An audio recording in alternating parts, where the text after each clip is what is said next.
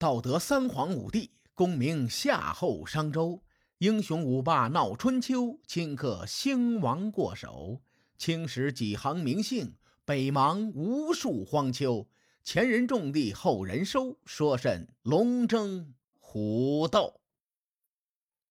上一期节目啊，咱们说到曲沃武功灭尽的第二年，这老哥呢就撒手人寰，他的儿子姬鬼珠继位。史称晋献公。晋献公是姬姓，名鬼珠。当年呢，他的父亲晋武公活捉了戎狄的首领鬼珠，就用对方的名字给自己的儿子命名。这事儿挺有意思啊，所以呢，我们在这儿多说一句。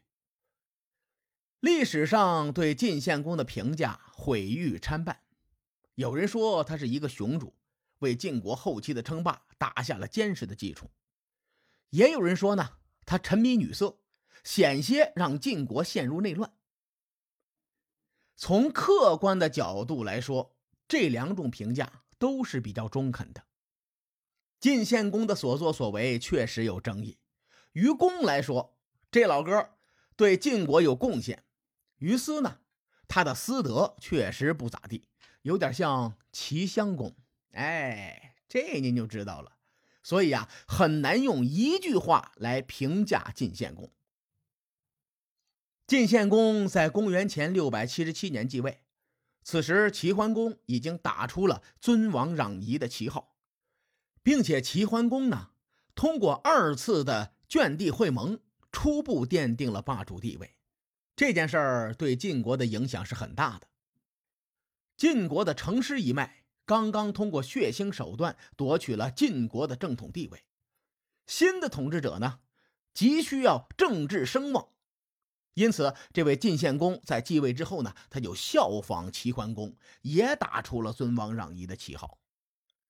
咱们纵观晋献公的一生，他借着尊王攘夷的旗号，不仅攻伐了周边的戎狄，还征服了周边的很多的小的诸侯国。史称晋献公并国十七，服国三十八。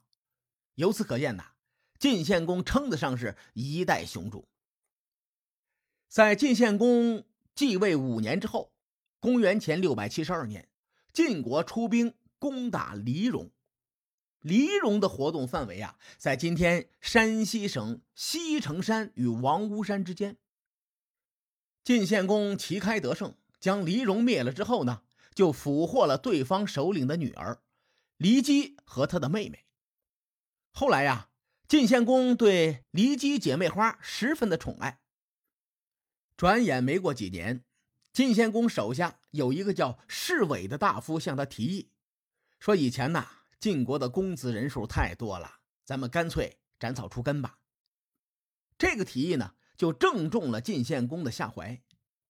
按照当时的形势来看呢，晋献公的军权并不是太稳定。首先啊，长达六十七年的曲沃殆尽，让晋国十分的虚弱。《国语》是这么形容这段时间的：说今晋国一方，偏侯也，其土又小，大国在侧。什么意思？也就是说，晋国是偏居一隅的诸侯。领土又小，而且还有大国在旁边。当时齐桓公雄霸天下，雄踞诸侯之首。南边的楚国呢，也是日益强盛，对中原虎视眈眈。而西边的秦国也开始壮大，有东进中原的野心。再加上晋国周遭还有各路的戎狄蠢蠢欲动，所以说晋国在当时的外部环境啊是非常差的，特别不乐观。而晋国的内部环境呢，更让人忧心。晋国传承下的公族子弟特别的多，不仅当年王都邑城的公族势力依然存在，就是曲沃桓公和曲沃庄伯的子孙也非常的多。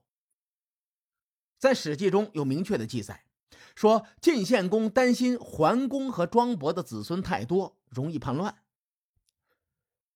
毕竟，咱们晋献公同志曾经亲眼看见过自己的曾祖父、祖父以及父亲三代人以小宗的身份谋反，最终呢取代了大宗。晋献公对公族势力是分外敏感，他也害怕自己被取代呀。所以说，这个时候侍卫的提议简直就是说到了晋献公的心坎里。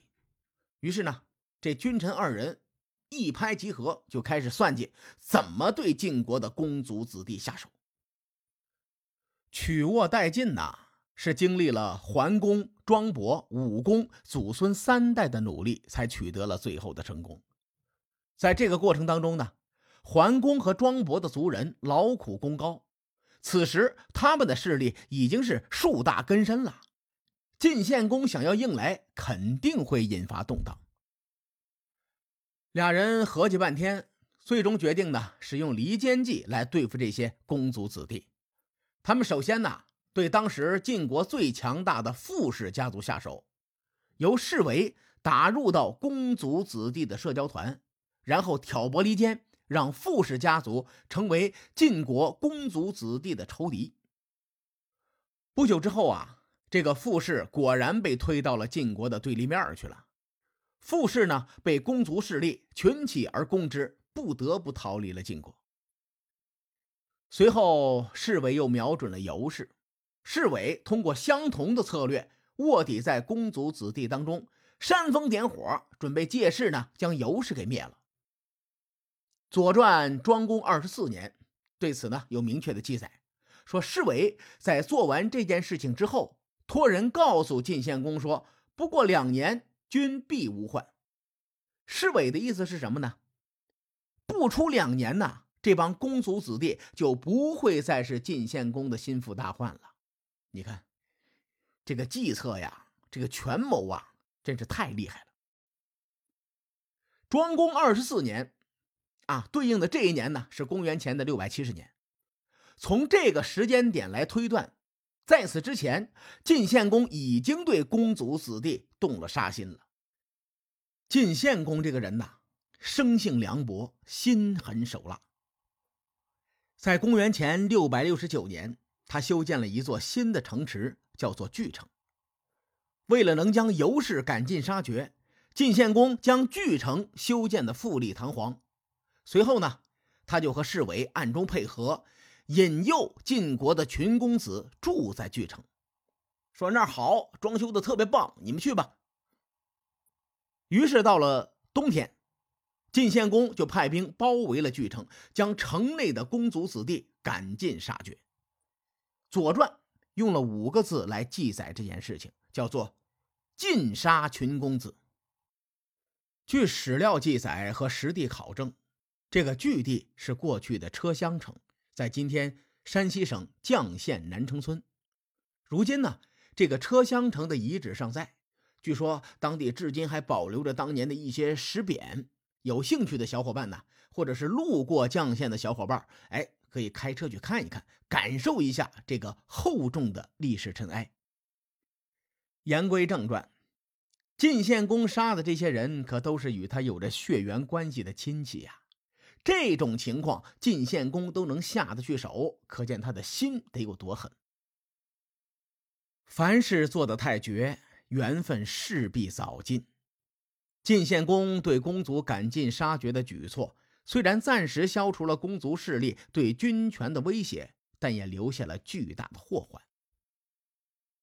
在春秋时期呀，统治阶级是一张巨大的亲族关系网。晋献公将自己的亲戚杀得七零八落。虽然从晋献公之后，晋国历史上从未上演过兄弟之间因争位而发生的公子之乱，而晋国呢，也成了东周列国中唯一一个没有公族的诸侯国。这也导致了随后的晋国国君无人可用，尤其是。晋文公重耳继承国君之位之后呢，他大量的启用了异姓士大夫，设立了晋国的六亲制度。这些亲士们出将入相，羽翼渐丰，由此为日后的三家分晋埋下了伏笔。当然了，这是后话，咱们暂且按下不表。说回晋献公的时代，当侍卫办完这些事情之后，他自然就很受晋献公的青睐呀。于是，在第二年，也就是公元前的六百六十八年，侍卫从大夫的级别就提升到了亲事级别，被任命为大司空。尽管晋献公对晋国的公族痛下杀手，然而呢，还是有一些公族子弟捡了一条命，流亡在外。当时有些人呢，就逃到了虢国，借助虢国的力量向晋献公反扑。《左传》记载说，公元前六百六十八年的秋天，虢国入侵晋国。到了冬天，虢国再次入侵晋国。面对虢国屡次三番的挑衅，晋献公又该如何？咱们下期再说。书海沉沉浮浮，千秋功过留与。后人说：“我是西域说书人介子先生。下期节目咱们继续聊春秋风雨，更多精彩内容，请搜索关注微信公众号‘伯乐灯’，与更多听友交流互动。伯乐灯将定期为粉丝发放福利。愿我们的存在让您对明天更有期许。后会有期。”